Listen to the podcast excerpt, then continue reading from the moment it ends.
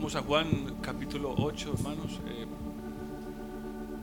voy a compartir algo corto porque eh, algunos hermanos han preparado una ofrenda musical y vamos a darles el tiempo para que le canten al Señor.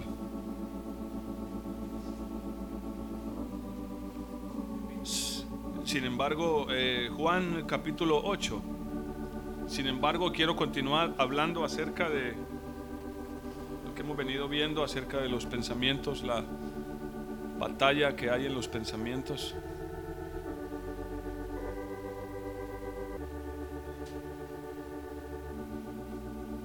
Ustedes queden ahí en Juan.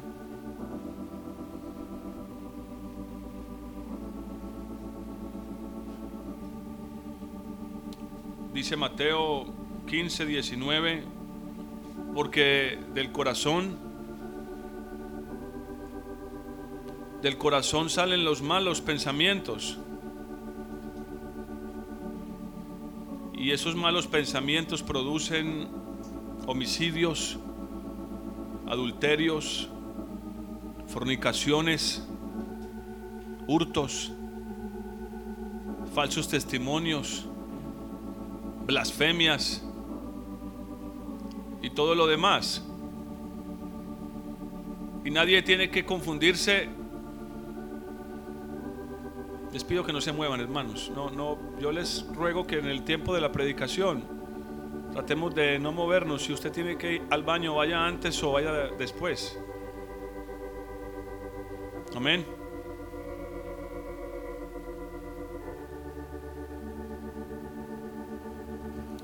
Hemos venido hablando acerca de la mente y aquí dice que los malos pensamientos salen del corazón.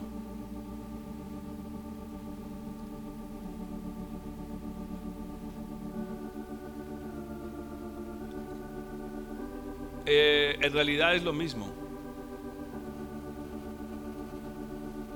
Tanto la mente como el corazón están totalmente relacionados. Es una cosa que está junta. No podemos separar una cosa de la otra. Es imposible.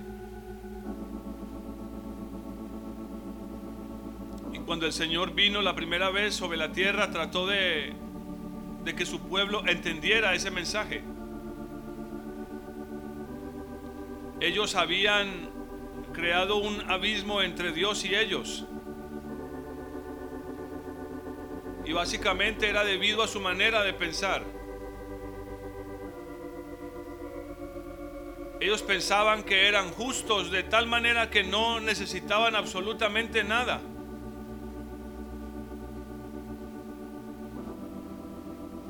Y como el tiempo es corto, quiero enfocarme esta mañana en eso. Uno de los peligros más grandes de nuestra mente y de nuestro corazón es lo que pensamos acerca de nosotros mismos.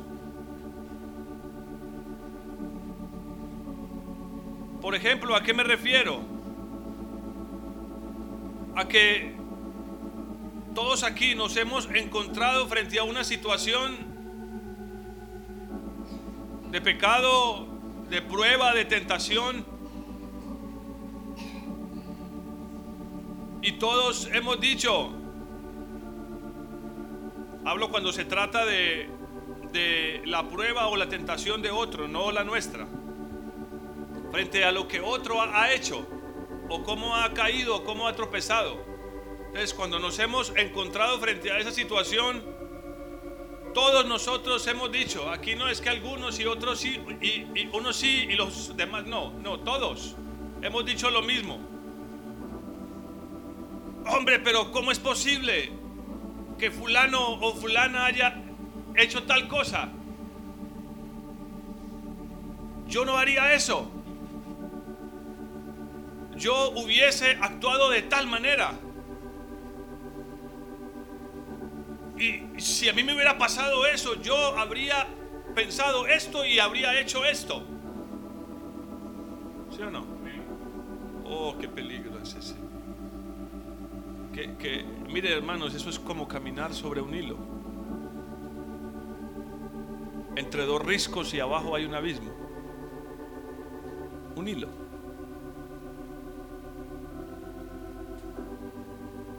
Es una de las cosas que más ha hecho caer hombres y mujeres en el mundo. En tinieblas, en pecado, en destrucción. Lo que piensan de sí mismos.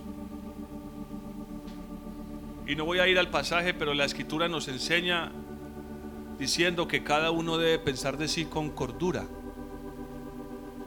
Con cordura. ¿Saben lo que significa cordura? Con mesura, con cuidado, sin desbordarse. La cordura es algo que está dentro de un espacio, no se desborda. Incluye la palabra humildad. Humildad. Cada uno piense de sí con cordura. Porque, y solo para aprovechar el tiempo, dice Santiago capítulo 2, versículo 4.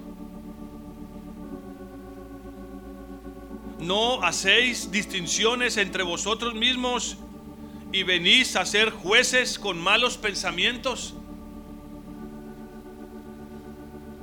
No hacéis distinciones entre vosotros mismos y venís a ser jueces con malos pensamientos?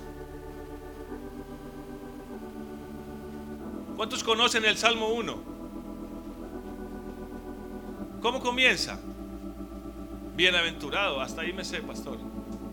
Bienaventurado el, el varón que qué? No anduvo, ¿qué sigue? En consejo de malos y que no qué? No se ha, no se ha sentado dónde? en silla de escarnecedores. Esta palabra podría ser traducida como juez. Qué fácil es juzgar a otros. Qué fácil es juzgar a otros y es por causa de nuestros pensamientos. Y qué peligroso es cuando hacemos distinciones entre fulano y yo. ¿A qué se refiere esa, distinción? A cuando caemos en el error de pensar, yo no soy como fulano, yo no, yo no haría eso. Miren hermanos, yo en mis años lo he vivido en carne propia y esa declaración me ha costado lágrimas y mucho, y mucho dolor. Haber levantado mis pensamientos y mis ojos para decir, ah, pero yo no haría eso.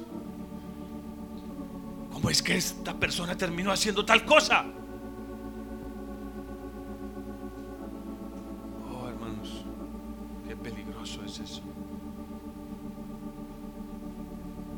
Y estoy casi seguro que más, que más del 90% de las veces, y ojo, estoy, eh, estoy, estoy, asumiendo un gran riesgo, que más del 90% de las veces que caemos en pecados porque hemos señalado y juzgado a otros, aún en nuestros pensamientos. Hoy podría contarles tantas historias que mis ojos han visto para corroborar que eso que les digo es cierto.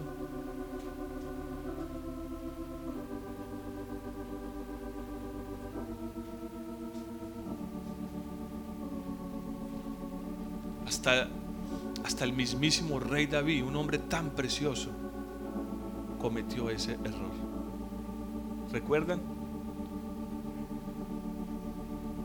Cuando Natán viene y lo confronta, pero lo confronta contándole una, una historia de alguien que hizo algo malo.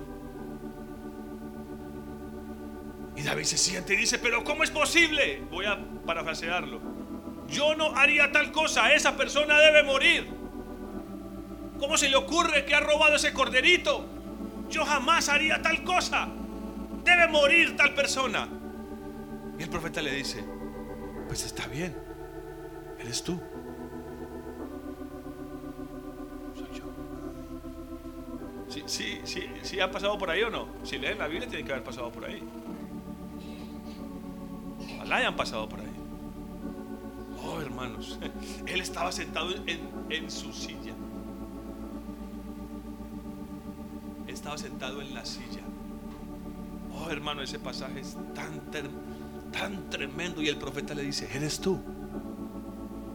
Oh, y yo creo que David agachó su cabeza y dijo, he pecado. Bueno, los salmos lo dicen.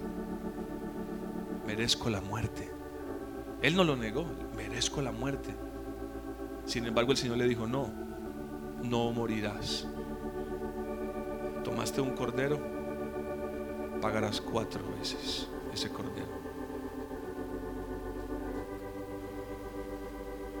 Y durante toda su vida fueron años de dolor y lágrimas, más que por la falta que cometió, por el pensamiento que hubo en su corazón. Esa persona que ha, tomado ese corderito que no le pertenecía y era único, debe morir. ¿Cuántos han actuado así? ¿Cuántos han pensado así?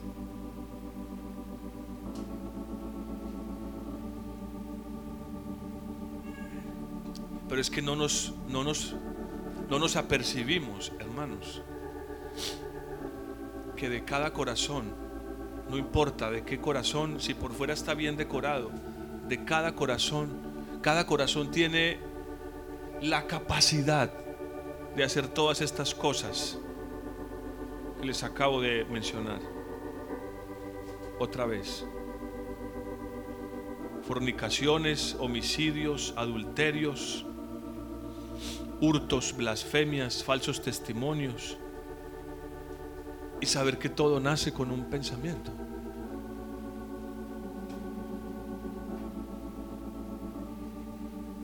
Ustedes saben la historia que hay en Juan 8, ¿cierto? Leamos algunos versos. Están ahí en Juan 8, ¿cierto? No se fueron.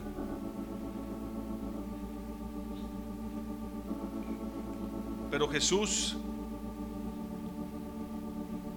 se fue al monte de los olivos y por la mañana volvió al templo y todo el pueblo vino a él y, y, sentándose les enseñaba.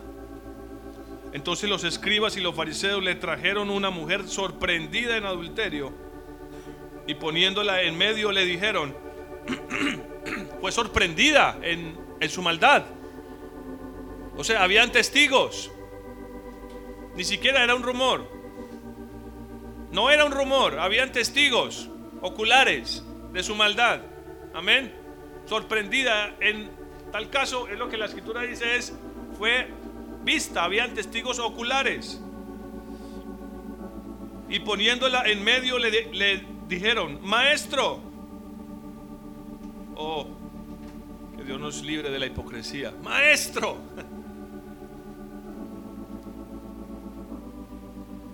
Si yo le digo maestro a alguien es porque tiene algo que enseñarme, ¿no?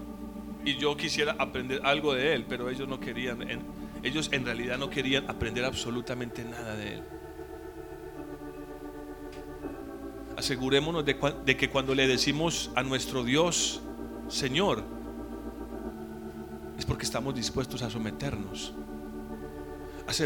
Eh, eh, eh, asegurémonos de que cuando le decimos al Señor Dios, Rey, Maestro, es porque estamos dispuestos a aprender de Él, a someter nuestras vidas a Él. hermana, me perdona, le puede quitar el vaso a la niña, gracias. Asegurémonos de que estamos dispuestos a someternos conforme lo que le estamos diciendo. Ellos le dicen, maestro, pero ellos no estaban interesados en someterse a sus palabras. Habían venido a ponerle una trampa. Y por favor, cuando leamos esto y miremos este cuadro, yo no quiero que ninguno piense, ah, qué malos eran esos fariseos, porque es lo que estoy diciendo que no hagamos. Amén. Oh, esos fariseos eran malos. Estaban colocando una trampa al Señor. Oh, hermanos, es que es tan fácil que usted o yo lleguemos delante del Señor con una oración, entre comillas, trampa delante de Dios. ¿Sí saben de qué les hablo? A ver, ¿hay alguien aquí entendido que sepa de qué estoy hablando? Alguien que sepa que lo ha hecho y dice, sí. Es como cuando usted llega delante de Dios a decirle, Señor, yo quisiera tal cosa. Y sí, ya nos enseñaron que después de la, oración debemos decir, hágase tu voluntad.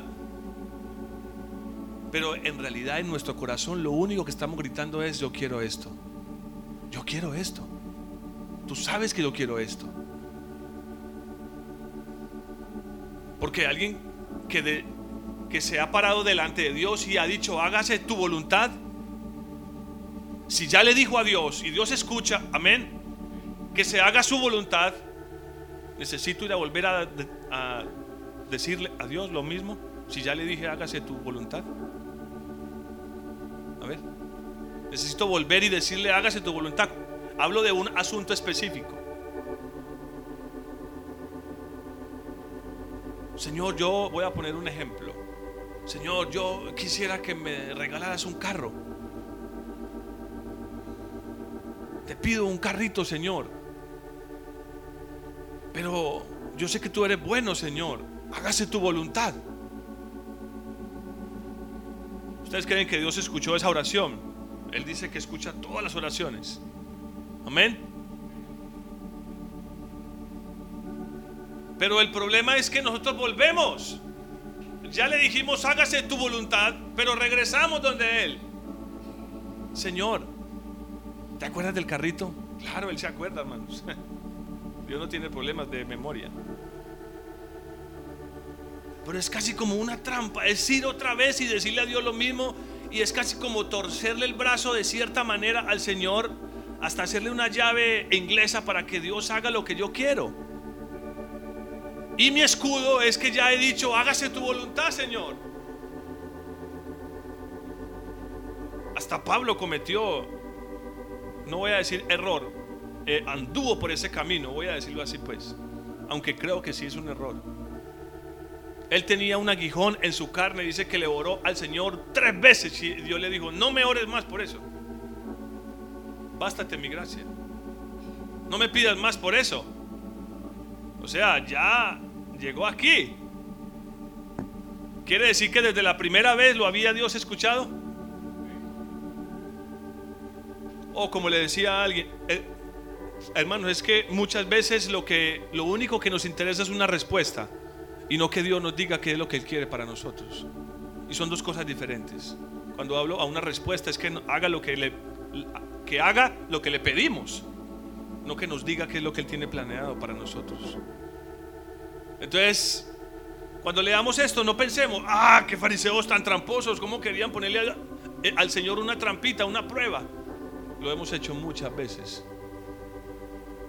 Lo hemos hecho muchas veces porque hasta que nuestro corazón no sea puro, escuchen esto, hasta que nuestro corazón no sea puro o nuestras oraciones no sean 100% unas oraciones del Espíritu, tenemos la necesidad y la obligación de desconfiar de nuestros pensamientos, de dudar de lo que decimos aún delante de Dios, de escudriñarlo y ver si realmente si es verdadero.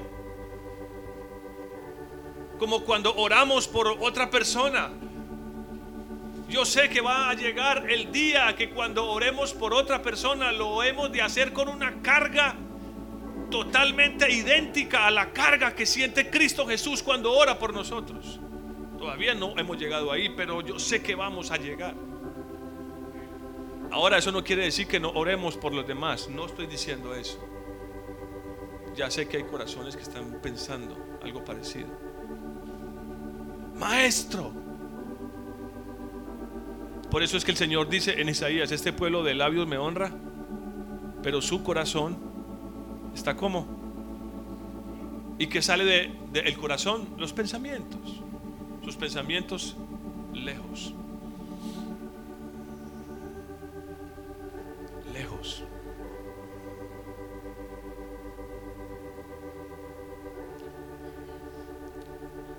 Como sé que no tengo todo el tiempo, mire, ya son las nueve y media.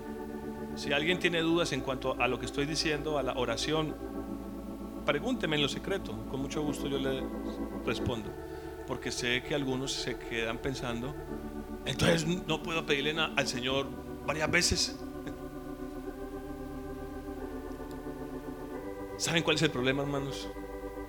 esa pregunta es derivado de un problema, es que no conocemos al Señor. Es como cuando le dicen Mateo 5 y 6 a los fariseos, hombre, ustedes no se preocupen por las cosas que se preocupan los que no conocen al, eh, al Señor. Ustedes no, ustedes no se preocupen por comida, por vestido. O sea, es casi como si estuviera diciendo, no oren por esas cosas. Yo sé que las necesitan. Yo sé que las necesitan. Un buen padre sabe lo que sus hijos necesitan, ¿o no? Oh, hermano, por esa razón, el día que no haya comida en mi mesa, yo entenderé una cosa, que Dios quiere formar algo, o quiere hacer un milagro, o quiere probar mi corazón en alguna dirección. Pero no quiero preocuparme por comida, o por si mis hijos o mi familia han de sufrir hambre, porque yo sé que Él es un buen padre. ¿O no saben ustedes eso? ¿O creen que es un padre así como Regulinguis, que tocará demandarlo en la fiscalía por, por alimentos? No funciona así con el Señor, hermanos. Es que no lo conocemos. Y es debido a que nuestros pensamientos están aquí y los del Señor están donde? Aquí, arriba. Por eso les estoy diciendo, a veces lo que Dios quiere no es que busquemos una respuesta, sino que le preguntemos, ¿qué es lo que tú quieres para mi vida? Señor, ¿qué estás haciendo en mi vida? No es respóndeme, solucioname, arréglame, sáname, provéeme. Eso está bien. Sean conocidas todas vuestras peticiones, pero yo debo ir a decirle al Señor, Señor, ¿qué está pasando? ¿Saben qué es lo que pasó con Job?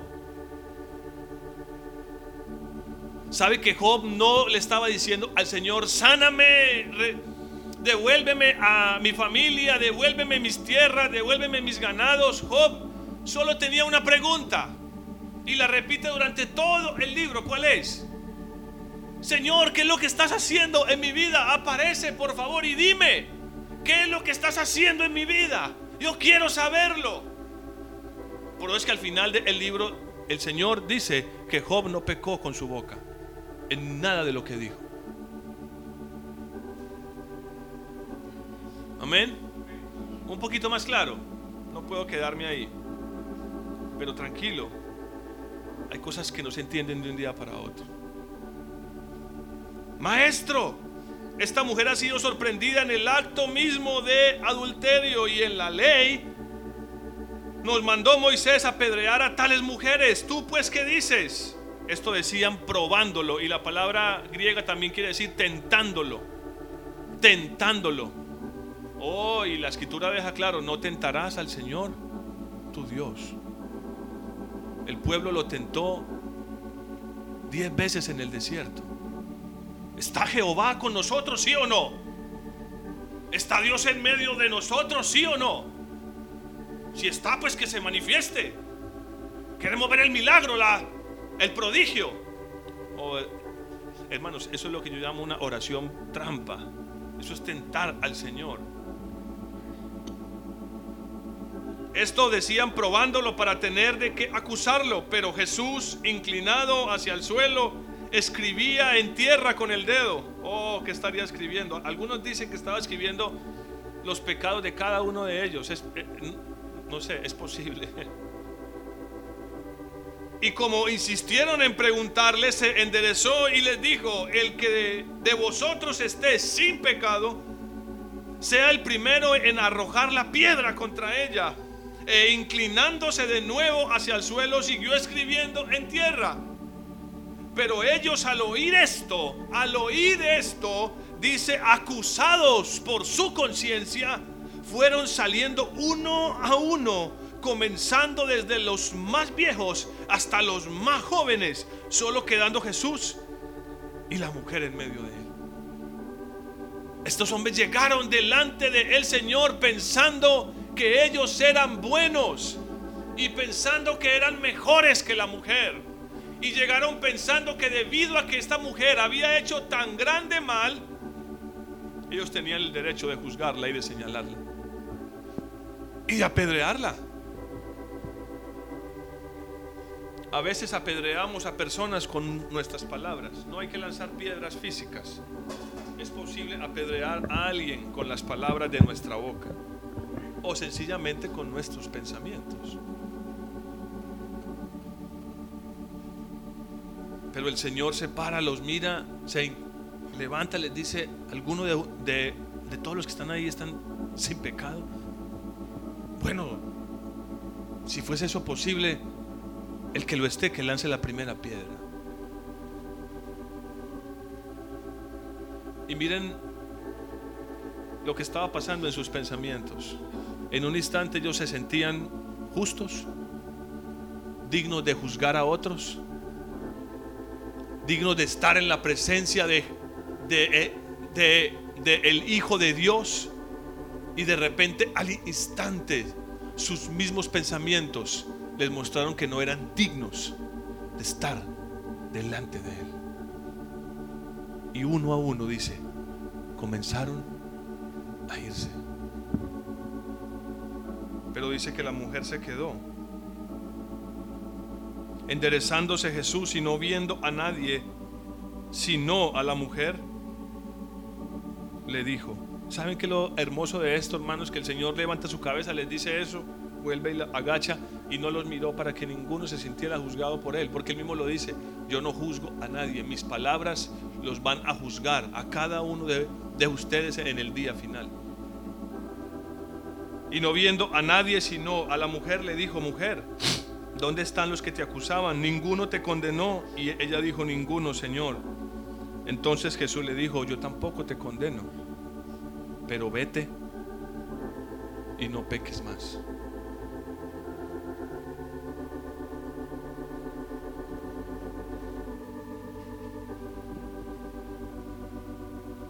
Hermanos, una de las trampas más grandes de nuestros pensamientos es que nos haga sentir, es que nos haga creer que somos justos, tan justos como para juzgar a otros. Eso es muy peligroso. Dice Proverbios, solo este verso, termino por hoy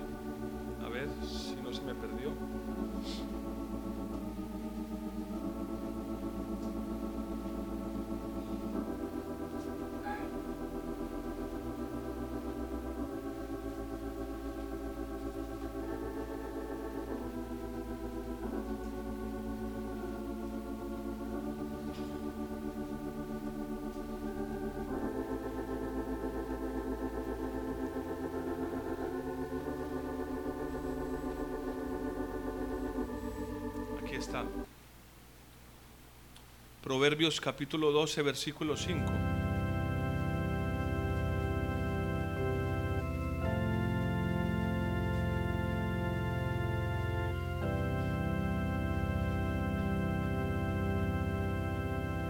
Dice, los pensamientos de los justos son rectitud, mas los pensamientos de los impíos engaño. Ahí dice consejo, ¿cierto? Pero es una palabra que también quiere decir pensamiento. Está, haciendo un paralelo entre el justo y el impío. Así son los proverbios. Y dice, los pensamientos de los justos son rectitud. Están llenos de misericordia, de bondad, de temor. Por eso David nunca, nunca levantó ni su mano ni sus pensamientos contra Saúl. Él cometió muchas fallas, hermanos. David cometió muchas fallas, pero nunca levantó ni su mano ni sus pensamientos contra Saúl. Nunca.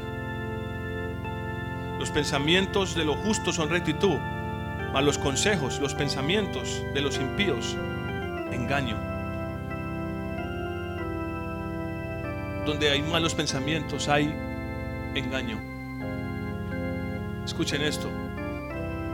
Donde hay malos pensamientos hay engaño y el engaño nos hace pensar lo que no somos.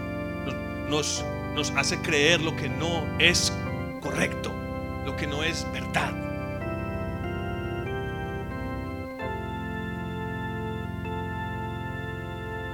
Qué lindo, hermanos, cuando somos capaces de reconocer que no somos dignos de estar en su presencia. Pero gracias a Dios, al Padre, Él envió a su Hijo que derramó su sangre en la cruz. Y a pesar de que no somos dignos de estar en su presencia, ¿saben qué es lo que me parece triste de este pasaje? Que todos se fueron, hermanos. Ninguno fue capaz de quedarse ahí y tal vez de postrarse al lado de la mujer pecadora y decirle, maestro,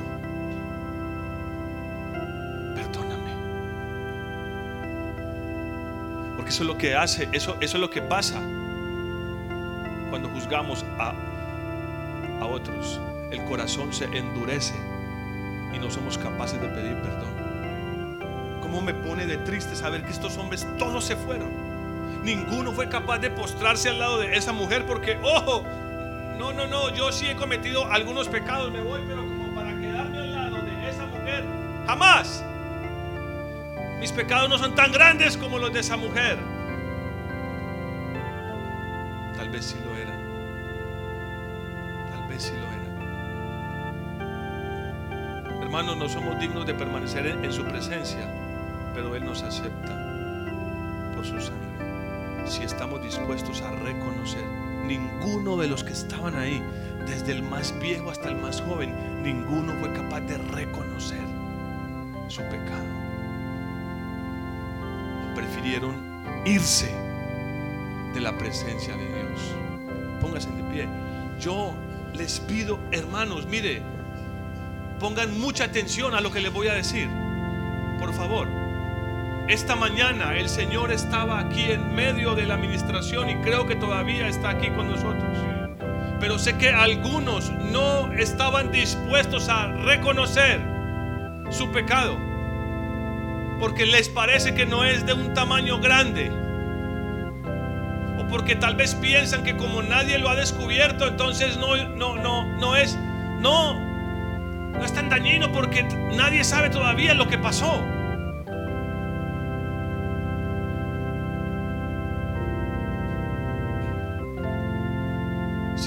conciencia nos acusa. ¿Qué dice Primera de Juan? Abogado tenemos, abogado tenemos para con el Padre, Jesucristo. Jesucristo. Cierren sus ojos.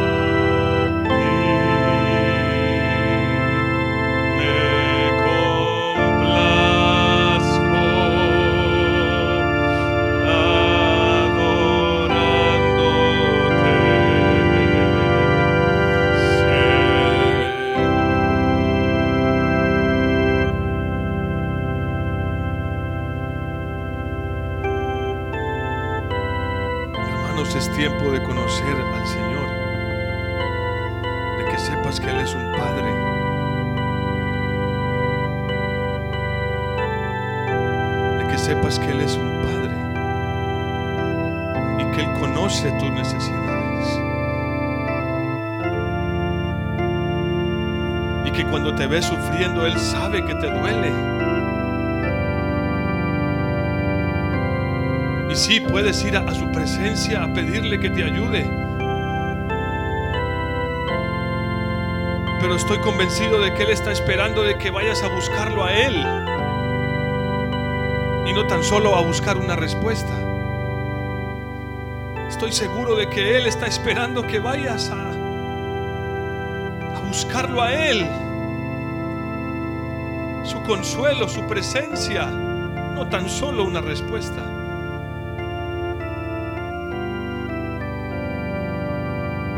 O es tiempo de conocer al Señor. Pero si no renunciamos a nuestros pensamientos, lo conoceremos, porque sus pensamientos son totalmente opuestos a los nuestros. Que en medio de tu prueba y de la angustia te venga al pensamiento tu Dios, el Padre, lo que el Hijo hizo en la cruz, cuando te veas en tu necesidad, en la opresión de tus necesidades, de tu enfermedad, de tus deudas. Piensa en lo que el Hijo de Dios hizo por ti en la cruz. Y si dio su vida por ti en la cruz, ¿no será que si fuese su voluntad hoy haría cualquier cosa por ti? ¿No crees que estaría dispuesto Dios a hacer cualquier cosa por ti hoy? Si fuese necesario, si fuese eso lo que necesitas, ¿no crees que el mismo Dios bajaría desde, los cielos y se pondría de frente, de delante de ti? Si fuese necesario, Él lo haría.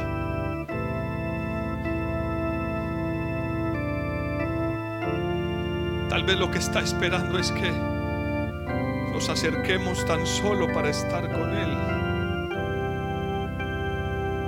Para que nuestro corazón sea saciado de su, de su amor, de su misericordia, oh, de su gloria misma. Perdona mi necedad, Señor.